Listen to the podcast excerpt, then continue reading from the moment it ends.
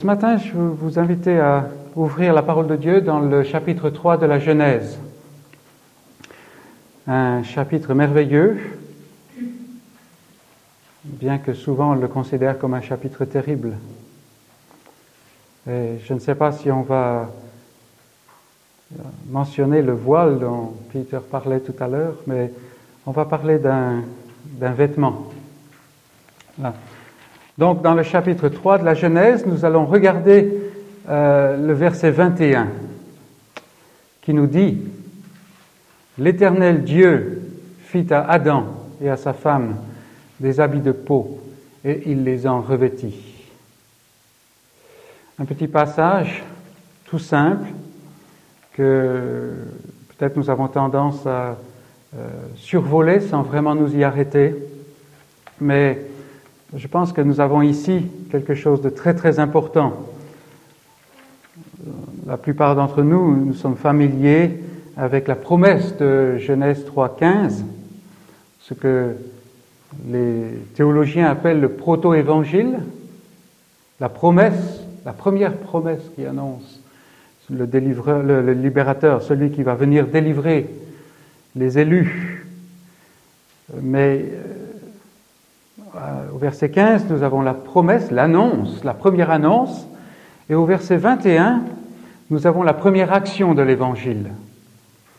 Et la première chose que peut-être nous pouvons souligner, c'est que l'Évangile commence avec Dieu. Souvent nous pensons, quand nous parlons d'Évangile, nous pensons à évangéliser et nous pensons à ce que nous devons faire. Mais l'Évangile, en premier lieu, concerne Dieu. C'est Dieu qui agit. Le premier missionnaire, si on peut parler ainsi, le premier évangéliste, c'est Dieu, celui qui annonce et qui accomplit et qui prend des, euh, comment, qui, qui, fait quelque chose au sujet du salut, c'est Dieu. L'Éternel Dieu fit à Adam et à sa femme des habits de peau et il les en revêtit. Ça peut sembler, sembler assez sibyllin comme, euh, euh, comme phrase, mais nous voulons nous arrêter un moment pour réfléchir un peu au contexte euh, dans, lequel cette phrase euh, vient, dans, lequel cette, euh, cette action de Dieu intervient. Un contexte que nous connaissons, la création, la chute, ce sont des choses que, sur lesquelles nous pouvons discourir facilement, n'est-ce pas? Mais pendant quelques instants, il est bon de nous arrêter pour vraiment plonger les regards dans la réalité de ce qui s'est passé. Et la première euh, partie du contexte, c'est la création. Voilà Dieu qui crée. Alors, toute notre vie euh, consciente, nous avons vécu euh, dans la connaissance du fait que Dieu est le Créateur et nous pouvons en quelque sorte regarder ça d'une façon commune. Dieu crée, voilà. Mais si nous nous posons quelques questions, pourquoi est-ce que Dieu a créé? Qu'est-ce qui l'a poussé à créer? Alors là, nous découvrons quelque chose d'immense déjà. Voilà le Dieu euh, qui est lui-même incréé, qui ne connaît pas de commencement, chose que nous ne pouvons même pas imaginer. Le Dieu qui n'a, euh, enfin, les, confessions de foi historiques disent qu'il est immense. Euh, pour nous, même l'immensité a des, limites, n'est-ce pas? Euh, Certaines confessions continuent en disant, confession de foi, disant euh, qu'il est incompréhensible. On ne peut pas le saisir, en fait. Voilà ce Dieu. Ce Dieu qui, euh, en, fait, n'a pas besoin de quoi que ce soit. Il y a des gens qui imaginent, et peut-être que des fois ça nous touche nous-mêmes, Imagine que Dieu est solitaire. Dieu était là dans, dans rien, quoi. Hein. Dans, dans l'éther, on pourrait dire, euh, dans, dans, le vide. Et puis, euh, bon, Dieu s'ennuyait en quelque sorte. Or, ce n'est pas le cas, parce que quand nous voyons euh, déjà la, la, première comment, mention de Dieu par rapport à l'homme, faisons l'homme à notre image. Et ce mot faisons, est très intéressant. Dieu se parle. Alors, aujourd'hui, bien sûr, quand on, pense à quelqu'un qui se parle, on dit, bon, celui-là, il est un peu fêlé, ou il a des problèmes sociaux. Non, Dieu n'était pas dans ce cas-là. Dieu se parle à l'intérieur de son être. Il y a cette communion que, l'homme arrive à, décrire euh, très, très imparfaitement comme la Trinité, euh, qu'on n'arrive pas à, comprendre euh, totalement, même à définir. Ce, Dieu qui est un et pourtant trois personnes, Père, Fils et Saint-Esprit, et qui sont dans cette communion parfaite de toute éternité. Hein. un peu ce dont Peter parlait tout à l'heure, ce, ce fait qui, oui, la, présence de Dieu. Dieu est dans la présence de Dieu et il n'a besoin de rien, absolument besoin de rien. Aucun manque. Oui, il crée l'homme, l'homme parfait, innocent, sans péché, sans rien que, le péché puisse, puisse toucher. Et pourtant, l'homme n'est pas complet. Il lui faut cette aide euh, semblable. Euh, l'homme a besoin de ce, côté social, de, de cette euh, interaction, de cette communion. Mais Dieu a déjà cela. Le Dieu incréé, voilà, qu'il décide de créer quelque chose, de créer l'univers. Un Dieu qui est souverain, qui est libre, en quelque sorte. Voilà ce Dieu qui crée. Il crée toutes sortes de choses. Et chaque fois euh, que par sa parole puissante, il crée, il amène à l'existence des choses, cela est bon. Cela est bon. Il crée ces, ces, choses qui sont au-delà de notre perception, tant dans la grandeur que dans la, petitesse. Il y a encore certainement euh, des choses que nous ne connaissons pas. Les générations avant nous, euh, il y a quelques générations, n'avaient aucune idée de l'atome. Ils parlaient de, l'atome, ils ne savaient pas ce que c'était. Mais maintenant encore, nous, il y a probablement des tas de choses qui existent à l'intérieur de cela dont nous n'avons aucune conscience. Et puis, bien entendu, on pense à toutes ces galaxies qui sont au-delà de notre perception encore. Dieu crée tout cela. Et non seulement il les crée, mais il les crée d'une façon euh, puissante. On n'a pas besoin de, les fabriquer. Il les crée, il les parle à l'existence. Et tout cela est bon, tout cela est ordonné, tout cela est merveilleux. Et puis finalement, il crée l'être humain. Et déjà, nous-mêmes, dans le contexte de, la, chute, dans le contexte d'un être qui est tordu, qui ne va jamais dans le sens où il doit aller, nous, sommes, confondus et nous pouvons très bien comprendre l'expression de David qui, dit Mais je suis une créature merveilleuse. Et, euh, la manière dont, l'être se forme, encore récemment, on a, bien pensé à cela avec le petit Nathan. On regarde, on dit Mais ça nous dépasse, ça nous dépasse. Dieu crée l'être humain avec tout en lui pour se, pour, se multiplier, pour se reproduire, pour euh, amener la, race et, toutes ces, ces, prodigieuses capacités qui souvent aujourd'hui sont utilisées à tort et à travers. Dieu crée cela et c'est bon. Et c'est, dans sa propre liberté que Dieu crée tout cela. Mais voilà que ici, au chapitre 3, nous, sommes, nous arrivons aussi dans le contexte de la chute. Alors la chute, Là encore, nous y sommes habitués, malheureusement. Nous avons toujours vécu toute notre vie en présence du péché. Donc pour nous, c'est souvent, il faut l'admettre malheureusement, une chose commune. Mais essayons de nous, reporter à, ces instants qui ont précédé la chute, ou à ces instants de la chute. La chute était quelque chose de, terrible, parce que si on réfléchit à toute cette création de Dieu, parmi toutes les, toutes les créatures, et créatures euh, qui, qui, bougent, créatures qui pensent, créatures qui, euh, comment, qui sont vivantes, on peut dire, ou inanimées, tous ces, millions, peut-être milliards de créatures, il n'y en a aucune, dans ce sens, qui ressemble à l'homme. Euh, encore dernièrement, euh, je ne sais pas si vous avez regardé Mars, mais il paraît que Mars passe très très près, frôle la Terre. C'était quoi, mercredi, n'est-ce pas, qui était le plus proche. Alors, ça, Mars qui frôle la Terre, mais les, gens, ah, ça ce sont les journalistes qui disent ça, les scientifiques disent c'était quoi, 55 millions de kilomètres? Frôle la Terre. tous ces astres qui, qui qui vont à des vitesses qu'on n'imagine pas, qui sont à des distances qu'on n'arrive même pas. Euh, l'homme a dû inventer une, unité de mesure pour cela, euh, l'année-lumière. Et encore même maintenant, on s'aperçoit que ça, c'est trop petit. Toutes ces créatures ne font qu'obéir au commandement que Dieu leur a donné. Des gens nous disent que la, Terre va être détruite parce qu'un astre va euh, un jour euh, sortir de son orbite ou sortir de ce qui est prévu et euh, se précipiter sur la Terre et voilà, ça va être la fin du monde. Ce qui n'est pas nécessairement improbable si nous lisons Pierre, n'est-ce pas? Mais non, cet astre-là ne sortira pas de son orbite ou ne sortira pas du cours qui a été prévu. Parce que toute créature fait exactement ce que Dieu a prévu que cette créature fasse. Et tout se passe selon son dessein. Et une seule créature, parmi tout cela, fait le contraire de cela. N'arrive même pas à faire ce que Dieu lui demande de faire. Bien entendu, euh, l'homme, l'être humain accomplit la volonté de Dieu, mais en tant que rebelle. Et voilà, en fait, le contexte dans, dans lequel nous voyons la chute. Qu'est-ce que la chute?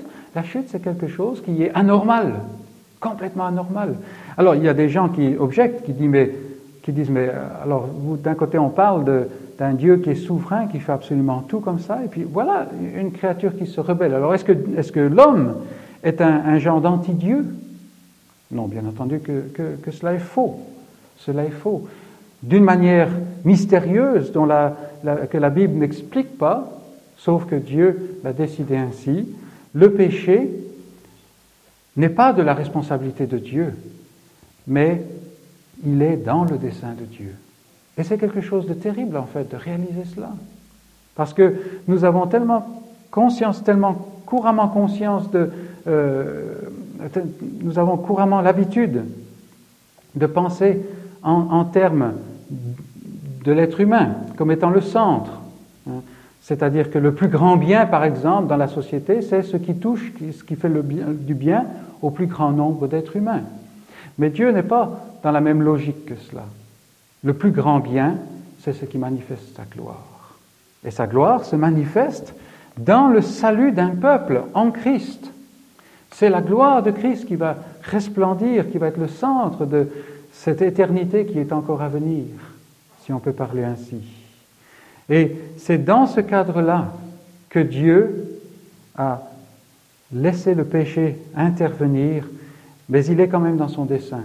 Et cela, euh, l'incroyant, celui qui se rebelle contre Dieu et ne connaît pas Christ, trouve que c'est l'apogée de l'horreur, en fait. Ce Dieu qui permet cela. Mais pour celui qui voit Dieu tel qu'il est, un Dieu qui est en fait celui qui est parfait, qui est juste, qui est bon, qui est toute bonté, toute justice, toute sainteté, en fait, nous avons déjà une, image de la grâce là-dedans. Parce que, qu'on le veuille ou non, le péché est là. On est arrivé trop tard, si on peut dire comme ça, pour faire quoi que ce soit au sujet du péché. Le péché est là.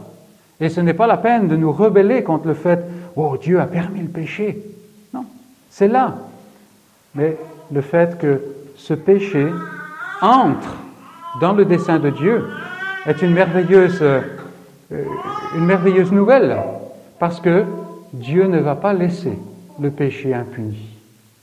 Alors c'est terrible pour ceux qui refusent Dieu, mais c'est merveilleux pour ceux qui acceptent ces vérités au sujet de Dieu, parce qu'en Christ, il y a la solution.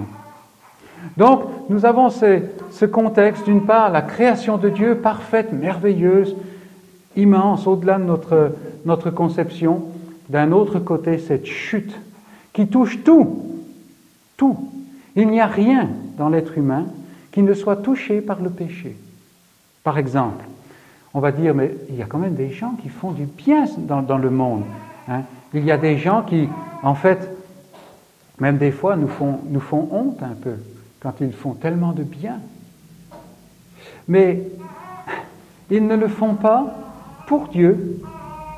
Vous voyez Et même là, il y a encore une tâche du péché, parce que l'être humain est créé pour rendre gloire à Dieu. Et souvent, quand quelqu'un fait du bien, la gloire lui revient, n'est-ce pas?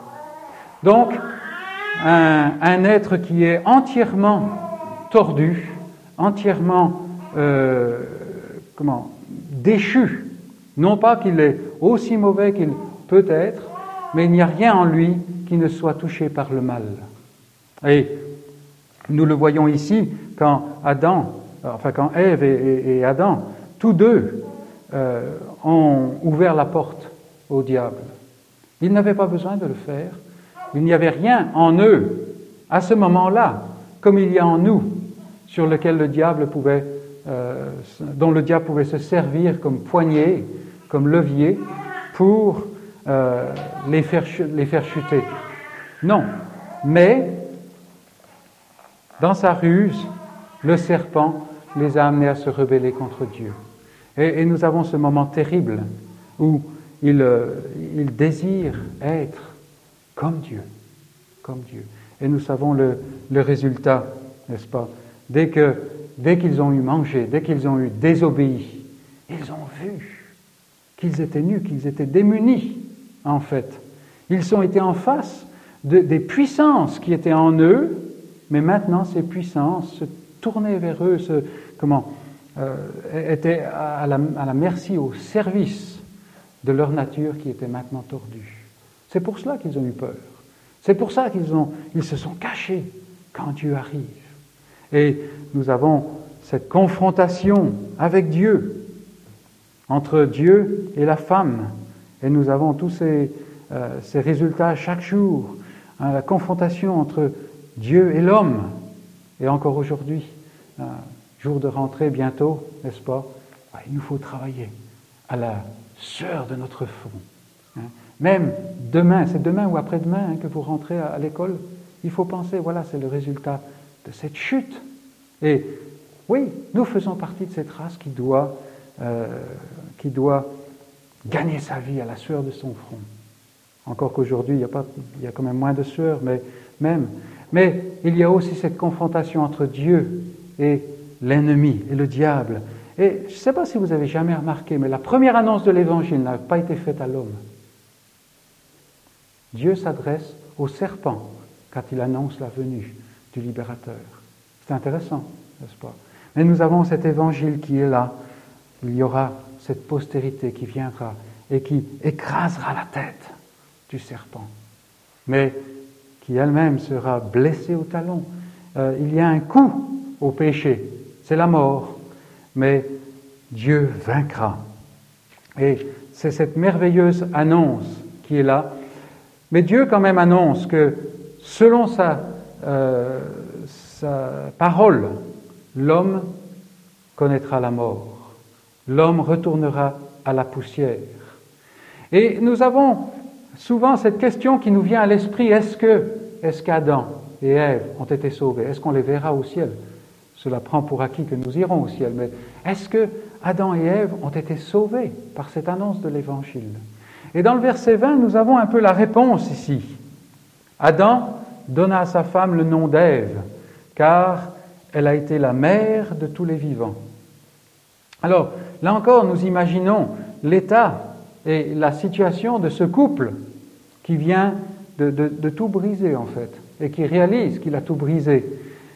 Mais Adam, ayant reçu, ayant entendu cette promesse, donne à sa femme le nom d'Ève, de celle qui va être la mère de tous les vivants. Bien entendu que si par exemple vous apprenez, vous appreniez que euh, dans, les, quelques années qui, vont arriver, il va y avoir une catastrophe terrible dans le pays ou dans le monde, et euh, pratiquement tous les êtres humains vont être détruits et tout ça, vous réfléchiriez euh, à deux fois avant d'avoir des enfants, n'est-ce pas? Hein, Parce que à, quoi bon amener un être humain sur la terre si c'est pour être détruit de toute façon? Il y a des gens qui réfléchissent comme ça. mais ici, Adam, face à toute cette annonce de jugement, donne à sa femme le nom d'Ève, mère de tous les vivants. Cela nous montre qu'Adam a eu foi dans ce libérateur qui vient. Vous voyez Et c'est dans ce contexte que nous lisons que l'Éternel Dieu fit à Adam et à sa femme des habits de peau et il les en revêtit. Qu'est-ce que nous voyons ici sinon que Dieu pourvoit au salut de l'homme? Là encore, par une image qui annonçait celui qui doit venir. Qu'est-ce que Dieu fait ici? Il fait des, habits de peau. De quelle peau? Et, nous voyons en fait ici que les premières morts ont été causées par Dieu afin de revêtir l'homme de sa nudité. Et Dieu, qui a créé toutes choses bonnes, toutes choses très bonnes, et qui a créé les animaux, qui a créé tout, tout, voilà que maintenant, il lui faut mettre à mort, détruire une partie de sa création afin de pourvoir au, manquement que, mène le péché de l'homme. Et bien entendu, nous pouvons nous projeter dans toute l'histoire biblique, et c'est ce que Dieu fait continuellement jusqu'à Christ. Et maintenant, en Christ, il pourvoit à ce, que, ce dont manque l'homme. L'homme était nu et il le réalisait. Il était démuni, il était ouvert à tout. Mais Dieu le revêt de ses habits de peau. Et nous avons ici cette première annonce dans les faits de Christ. Parce que l'homme, en fait, est complètement démuni face au jugement qui, qui a été annoncé. Complètement démuni. Il n'a rien à lui-même pour se faire valoir, pour euh, couvrir, le couvrir de la colère de Dieu, en fait. Et comme Adam et Ève s'étaient cachés dans le jardin à l'approche de Dieu, l'homme aujourd'hui cherche à se cacher sans, cesse, sans le pouvoir. Et ici, Dieu en Christ le couvre. La justice de Christ. C'est en fait ce que nous voyons quand Christ vient. Il vient dans le monde selon la parole de Dieu, selon toutes les prophéties. Il vient pour deux choses. La première, c'est vivre cette vie parfaite, faire la volonté de Dieu. Mais même encore plus que cela, encore plus que cela, parce que des fois, nous faisons la volonté de Dieu, même en tant qu'être humain, avant de, avant de connaître le Seigneur, mais souvent à contre-coeur, souvent à reculons. Mais Jésus, mais Christ, le Fils, en fait, il fait la volonté de Dieu, mais il aime et il désire continuellement cette volonté de Dieu. Et il vit sa vie non seulement parfaitement, mais son cœur est parfaitement uni à ce dessein. Et il est là à le faire. En fait, une vie parfaite est une vie qui, euh, une vie qui, euh, comment, remplit, qui observe toute la volonté de Dieu, tous ses commandements, tout ce qu'il a exprimé dans sa parole, qui est sa volonté. C'est une vie, en fait, qui acquiert, qui gagne, qui reçoit euh, l'acceptation avec Dieu, le plaisir de Dieu. Mais Christ par lui-même n'a pas besoin de cela. Parce que lui-même est le Fils, ce Fils qui déjà, dans l'éternité, comme nous avons vu, avait cette acceptation, cette communion avec son Père, qui est lui-même dans l'être divin. Si on peut parler ainsi, en fait, il est. C'est difficile de savoir si on peut dire s'il est l'être divin ou si c'est dans l'être divin. Mais il est dans cette communion éternelle qui nous dépasse. Il est là. Et donc, il n'a pas besoin, pourrions-nous dire, pouvons-nous dire, en fait, de, vivre cette vie parfaite pour obtenir l'acceptation auprès du Père. Non, il l'a déjà. Et donc nous avons cette conclusion que nous connaissons bien, que Christ le vit, vit cela, vit ainsi pour d'autres, pour d'autres, de, manière substitutive, à la place de quelqu'un d'autre, hein, comme nous irions payer pour quelqu'un d'autre. Voilà. Et donc Christ le vit, le Fils vient vivre cette vie parfaite. Pourquoi? Afin de donner de pouvoir donner sa justice à ceux, à ses élus, à ceux qui lui ont été donnés de toute éternité, ceux dont il, connaît les noms et qu'il recherche sans cesse. Pourquoi? Parce que ceux-là, bien qu'ils soient connus de Dieu, ils font partie d'une race de pécheurs, d'une race rebelle. Et donc, ils sont découverts, eux aussi. Et l'Écriture continuellement nous parle de Christ, de Dieu qui revêt ses élus de la justice de Christ. Revêtu de la justice de Christ. C'est pour cela que je disais tout à l'heure, je ne sais pas si c'est un voile qu'on va ôter ou quelque, un vêtement qu'on va mettre. C'est plutôt cela.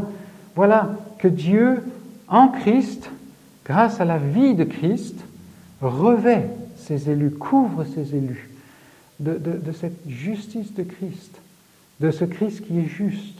Comme il a fait naguère avec Adam et Ève, de les revêtir de peau pour couvrir la, nudité, en fait, qui euh, manifestait leur honte. Mais aussi Christ est mort. Christ est mort. Et cela, c'est le deuxième aspect véritablement de son œuvre euh, sur terre. Il y a encore cet aspect d'intercession dans les cieux, mais sa mort, la mort de Christ, il est monté en croix. Et certains dans le monde pensent que, oui, Christ, euh, comme on a dit tout à l'heure, il a raté sa mort. Non, non, pas du tout. En fait, est-ce qu'on peut imaginer que Christ n'avait pas besoin de mourir? Il ne s'est pas fait coincé par les autorités juives. On sait très bien que euh, lui-même savait qui allait le trahir. Il aurait pu empêcher Judas d'aller le trahir. Même une fois arrêté dans le jardin de Gethsemane, il dit à Pierre, mais ne sais-tu pas que je peux faire appel à des, légions d'anges Alors une légion, on parle de plusieurs milliers d'hommes, je ne me rappelle plus exactement combien c'était. Hein. C'était légion, vraiment. Hein. Et ce n'était pas des, soldats, c'était des anges. Mais non. Et vous vous rappelez dans le, jardin de, Gethsemane, quand ils, quand ils viennent autour de lui pour le prendre, et il dit, mais qui cherchez-vous? Il dit, mais Jésus de Nazareth. Et il dit, c'est moi, qui en araméen ressemble très bien euh, à, cette, euh, ce, mot, ce nom de Dieu, je suis. Je suis. Et Jean nous fait part d'un incident qui est arrivé à ce moment-là. Je ne sais pas si vous l'avez jamais remarqué. Ces, ces espèces de gros loupards qui étaient venus l'arrêter avec des bâtons, avec des, toutes sortes de choses, euh, d'armes contondantes. Ces gens-là tombent à la renverse. Tombent à la renverse et Christ attend. Mais qui cherchez-vous? Il pouvait à tout moment éviter la croix. Même, euh, c'était en fait la lutte à Gethsemane entre ces deux natures. Hein. Non pas ma volonté, mais si seulement c'était possible. Non pas ma volonté, mais la tienne, Père. Christ est là. Mais il monte en croix, et ce n'est pas un accident, ce n'est pas euh, une tragédie. Non, en fait, c'est sa glorification. Souvent, on pense à la glorification de Christ comme quelque chose qui est environné de lumière et tout cela. Non, la voie vers la gloire pour lui, c'est à travers la croix. À travers la croix. Et il monte sur la croix et il y meurt. Chose normale pour nous, mais pas pour lui. Il n'a pas besoin de mourir. Il ne doit pas mourir en fait, parce qu'il est parfait, sans péché. Même ses ennemis ne peuvent pas trouver un péché. Il faut qu'il fasse appel à des faux témoins. Mais la mort, c'est le salaire du péché, n'est-ce pas? Donc il n'est pas mort pour lui, il est mort pour ceux qui sont en lui, pour ses élus. Et voilà encore une image, voilà encore la, réalité qui vient, ses peaux. Voilà, il couvre ses élus de la vertu de sa mort. Il est mort pour eux, plus rien à leur compte. De la même manière que dans le passé, Dieu avait dit aux Israélites, vous mettrez à mort un agneau, et puis vous prendrez son sang et vous en badigeonnerez les linteaux, euh, le linteau, les, les, comment, les côtés de votre porte. Pourquoi faire ça? C'est complètement débile, n'est-ce pas? En plus, après, il va falloir nettoyer. Le sang, ça part pas facilement. Il faut même poncer le bois. Non, pourquoi? Parce que l'ange exterminateur va passer. Et il faut être couvert. Il faut qu'il passe au-dessus, qui est le sens de la Pâque, n'est-ce pas? Et voilà, ils mettent le sang, qui préfigure cette, cette œuvre sur la croix. Et l'ange passe dans toute l'Égypte. Et il y a des cris, il y a des hurlements. Sauf, sauf dans ces familles. Pourquoi? Parce qu'ils sont couverts. Parce que Dieu, comme Adam et Ève, les a revêtus. A pourvu à ce qui manque. A pourvu à ce qui manque. Mais il est intéressant de relever que Dieu ici pourvoit ce qui devrait rendre l'être humain le plus heureux possible. N'est-ce pas? Par exemple, vous êtes, euh, vous êtes là euh, face à une dette ou à une échéance et vous n'avez pas de quoi vous acquitter de cette échéance. Et, ça doit venir dans quelques jours. on, perd on, perd le sommeil, n'est-ce pas? On est là continuellement à, se, ronger les ménages pour dire comment est-ce que je peux trouver suffisamment pour m'acquitter de cette dette? Et les gens vous parlent, et, autour de vous, euh, tout le monde peut-être est jovial, mais vous, vous êtes rongé à l'intérieur. Tout, tout, tout cela occupe votre esprit. Mais imaginons que quelqu'un vient et dit Oh, au fait, comme ça se passe quelquefois, et même peut-être assez souvent dans l'Église, parce que le Seigneur est bon envers les siens.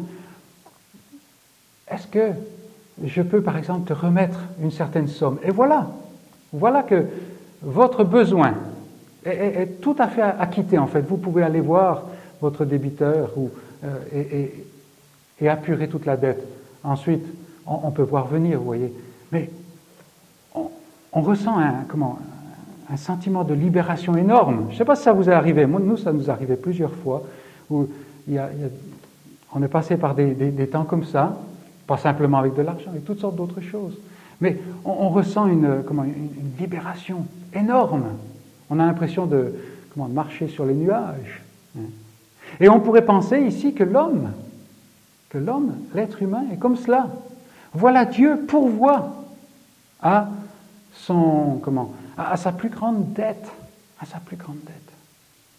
Le problème, c'est que ça ne se passe pas ainsi. Parce que l'être humain, n'oublions pas, est maintenant un être qui est tordu. Qui est tordu. On n'a pas besoin de lui apprendre à faire le mal. On passe pas du temps à lui apprendre à faire le mal. Le fait naturellement. Et en fait, l'être humain ne veut pas de son meilleur bien. Dieu pourvoit, Dieu pourvoit un salut, lui annonce que ce salut est là, mais au lieu d'être libéré, au lieu d'être heureux et tout cela, non, il continue dans sa rébellion.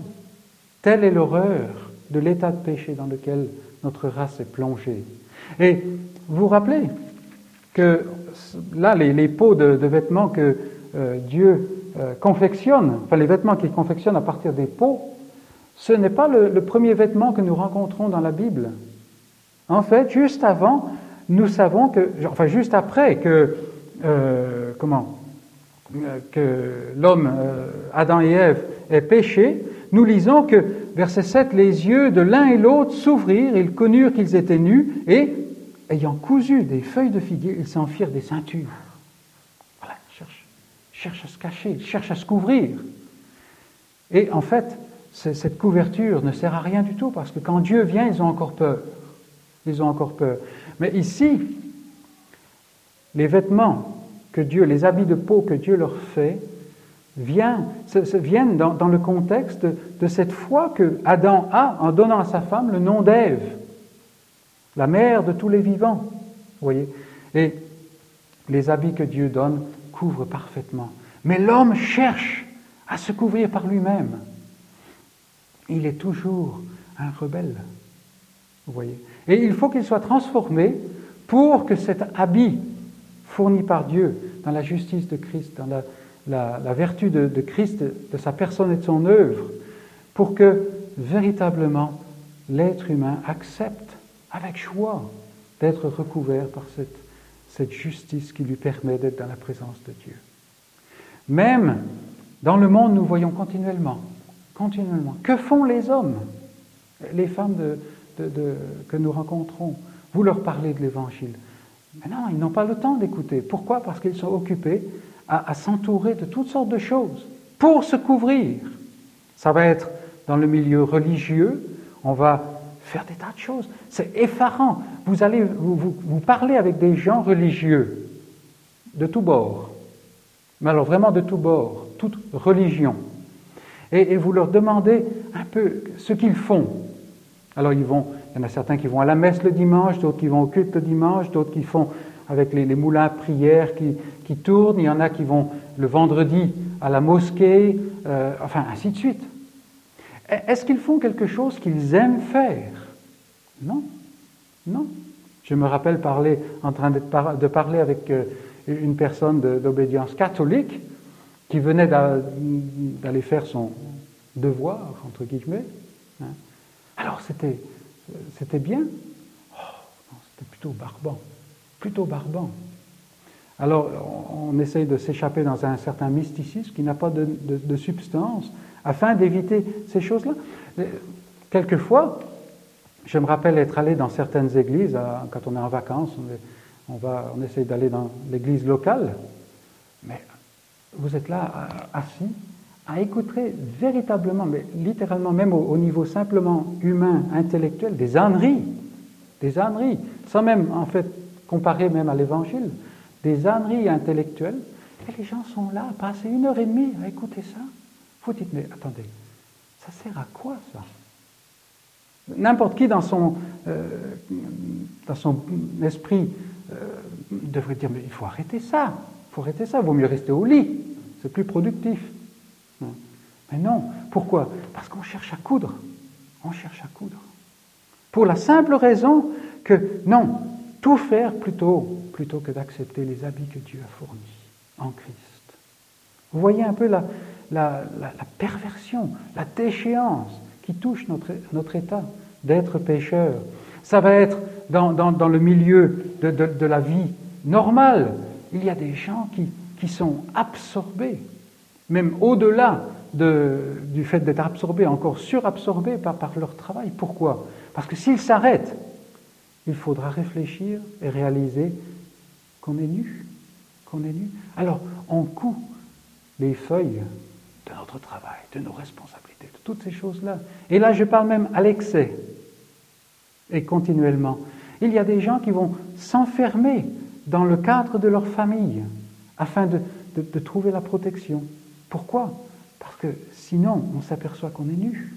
On s'aperçoit que même avec ceux qui sont de la même famille, de la même maison, il y a des tensions. Il y a, oui, toujours ce péché qui est là. Et alors, que l'homme devrait accepter, devrait euh, comment accueillir avec un immense plaisir cette provision de Dieu dans les peaux, l'habit de peau, dans la justice de Christ? Non, au contraire, il continue à tisser. Et on, on, voit cela juste après, dans la génération qui suit. Adam, oui, a cru avec Ève. Nous le voyons à partir des paroles que l'un et l'autre disent. Mais Caïn et Abel, que fait Caïn? Il apporte une offrande à l'Éternel. Est-ce que ça lui plaît? Non, il cherche à se faire valoir parce qu'il amène le produit de son propre travail. Et au contraire, euh, Abel, lui, amène le premier-né de son troupeau. Selon, selon ce que Dieu a fait, en fait. Il a mis à mort un animal. Abel met à mort un animal qui n'a rien fait. Mais Cain, au contraire, c'est ce qu'il a fait. Et aujourd'hui, nous avons ces deux religions, si on peut parler de religion. On a cette religion des œuvres, ce que je peux faire afin de plaire à Dieu, afin que Dieu me regarde favorablement, afin que je puisse être accepté par Dieu, ce que je peux faire. De l'autre côté, il y a l'acceptation de ce que Dieu a dit, de ce que Dieu a donné. Oui, je ne comprends pas tout, mais Dieu a dit, celui qui croit en Jésus-Christ, que Christ, en fait, a accompli ce qui est nécessaire pour que Dieu soit pacifié. C'est pour cela qu'on parle de propitiation, ce qui a rendu Dieu propice. Je ne sais pas comment croire en cela peut me couvrir, mais Dieu a dit que ça me couvre. Donc, je crois en, cela. Et, vous voyez ces deux choses-là. Mais l'homme ne réalise pas qu'en amenant le meilleur produit de ses mains, la meilleure chose qu'il peut faire, il ne résout pas le problème parce que l'être qui amène cela, l'être qui produit cela, est toujours pécheur, c'est-à-dire rebelle, c'est-à-dire une de ces horribles créatures qui, seules dans l'univers, se sont rebellées contre Dieu. Et quand nous avons euh, un différent avec quelqu'un, Peut-être ça vient d'une incompréhension et tout ça, mais la chose est amère, la chose est un peu infectée, et voilà, il y a séparation, il y a brisure de, communion ou de, contact. Et euh, la personne qui a, qui a offensé vraiment se sent mal et, cherche à, regagner la, comment, l'amitié de l'autre personne. Elle va faire des, euh, toutes sortes d'efforts, toutes sortes de cadeaux peut-être, afin de, de, comment, de pacifier l'autre personne. Mais le meilleur cadeau amené par votre ennemi, c'est quelque chose qui pue en fait. C'est quelque chose qu'on, méprise. Il faut que celui ou celle qui a été offensé accepte de, euh, de passer l'éponge ou d'ouvrir une nouvelle page, on dit, afin que la réconciliation se passe. Et vous voyez ici l'homme rebelle amène le meilleur produit de sa rébellion euh, de, façon à pacifier celui qui l'a offensé et qui est parfaitement offensé en fait, justement offensé. Bien entendu qu'il n'y a aucun espoir dans cette, dans cette voie-là. Et la meilleure façon de, savoir, quand nous, quand nous, voulons nous examiner, si nous avons ce genre de religion, et continuellement nous retombons là-dedans, il faut le savoir, c'est tellement naturel, c'est de savoir si, en fait, euh, en venant à Dieu, avec ce que nous faisons, nous nous sentons mieux et nous pensons qu'il nous accepte plus. Non, c'est impossible, parce que c'est un être rebelle qui vient. Et en fait, la solution, c'est que cet être rebelle ne soit plus rebelle. Mais nous ne pouvons plus, nous ne pouvons pas sortir de notre rébellion par nous-mêmes. Et c'est exactement ce que Dieu nous dit par cette provision qu'il fait. Ici, l'habit de peau. Plus tard, ça va être l'agneau qu'on offre. Et finalement, en Christ. En fait, il dit, c'est moi qui ouvre la porte, qui vous fournit la solution. Prenez-la et vous avez toute mon acceptation, vous avez toute cette réconciliation. Pourquoi? Parce qu'elle est déjà faite en ce Christ qui accomplit toute la volonté de Dieu. Et donc la porte est ouverte, vous voyez. C'est pour cela que nous voyons dans ces habits de peau la, provision qui nous parle de ce que Christ a fait et ce que Christ nous donne. Non seulement il a pris le péché de son peuple, de ceux qui croient en lui, mais il donne sa justice. Et cela parce que Dieu a ouvert la porte de la réconciliation en lui. Et nous avons ce problème de, comment, d'antagonisme qui est, qui est résolu. En Christ, nous avons déjà toute l'affection de Dieu. C'est donc vers lui que nous devons nous approcher, et cela, l'être humain ne l'accepte que lorsque Dieu transforme son cœur. C'est dans cela que nous avons véritablement la réponse à notre problème, à notre péché. De quelle manière est-ce que cela nous touche pratiquement, concrètement? Parce que ça peut rester simplement des concepts théologiques, n'est-ce pas? Pratiquement, si nous ne connaissons pas Dieu, si nous, si nous passons notre vie à faire des efforts, comment est-ce que nous savons si nous passons notre vie à faire des efforts? Parce que la Bible nous a, euh, surtout dans le Nouveau Testament, euh, le Nouveau Testament est plein d'exhortations à faire, des efforts. Efforcez-vous de euh, rechercher les choses d'en haut, rechercher les choses d'en haut, et, ainsi de suite. Ce sont des choses qu'il faut s'efforcer de faire. Comment est-ce que je sais si mes efforts sont des efforts que, que moi-même je produis ou c'est simplement en obéissance à Dieu? Eh bien, c'est très facile le test. Quand je suis tombé, quand j'ai trébuché, quelle est ma première pensée? Il faut que je fasse mieux la prochaine fois. Il faut que je redouble d'efforts. Ça, c'est la manière de Caïn. Ça, c'est les, comment, les, les, feuilles cousues. Une ceinture de feuilles cousues, ça ne, ça ne protège pas. Au contraire, celui ou celle qui face à la, comment, la chute, face au péché, face à l'échec, se tourne vers Dieu et dit, mais Seigneur, comme nous avons vu il y a quelques, semaines, misérable que je suis, Comment est-ce que je peux m'en sortir? Grâce soit rendue à Dieu, qui a fourni, qui a fourni l'épaule, qui a fourni Christ. Et c'est en Christ qu'est le salut.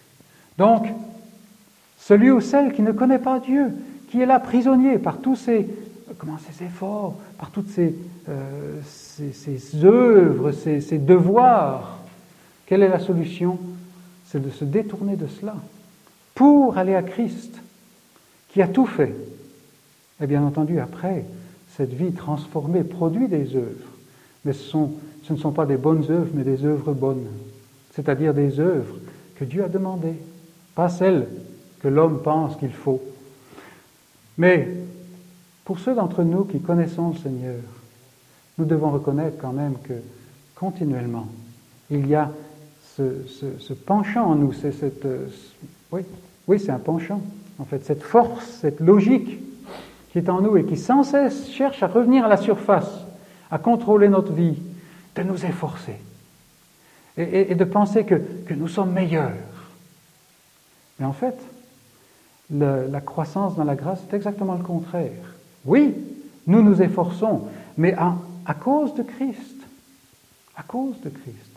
Pourquoi est-ce que nous voulons vivre une vie meilleure? Parce que nous vivons la vie de Christ qui a vécu une vie parfaite. Nous voulons lui ressembler.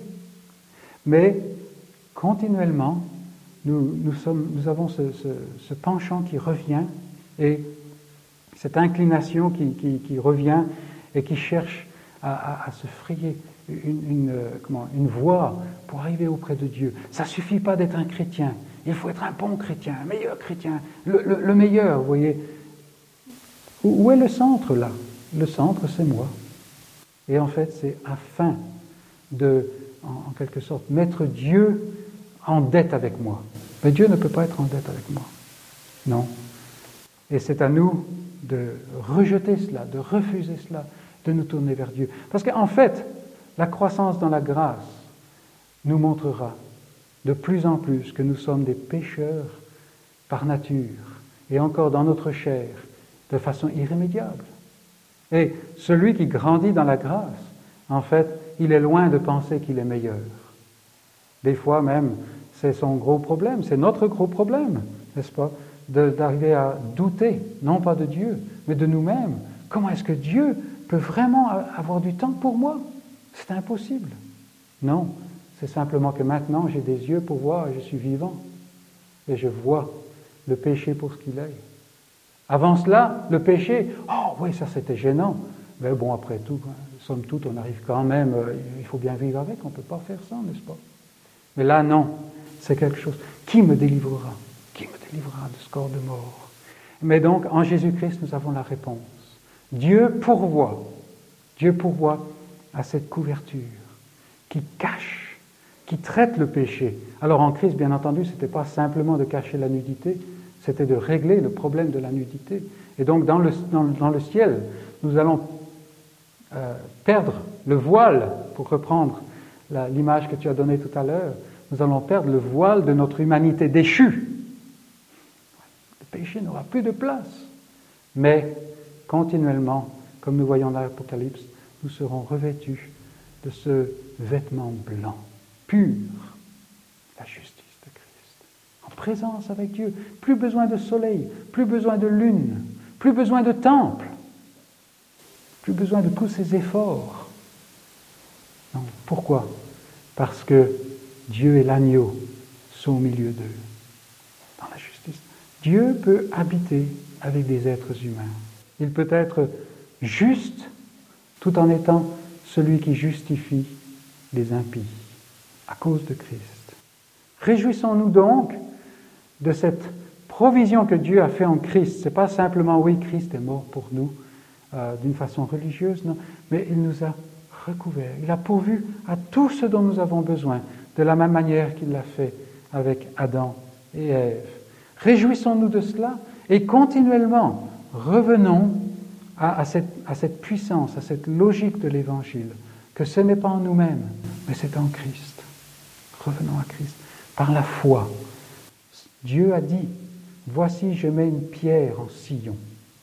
Et celui qui croit en elle ne sera point confus. C'est-à-dire qu'en fait, il ne sera pas trompé. Ce qu'il croit, il l'obtiendra. Et c'est en Christ. Et que Dieu nous donne de toujours fixer les yeux de notre foi sur Christ afin de marcher en lui. Amen.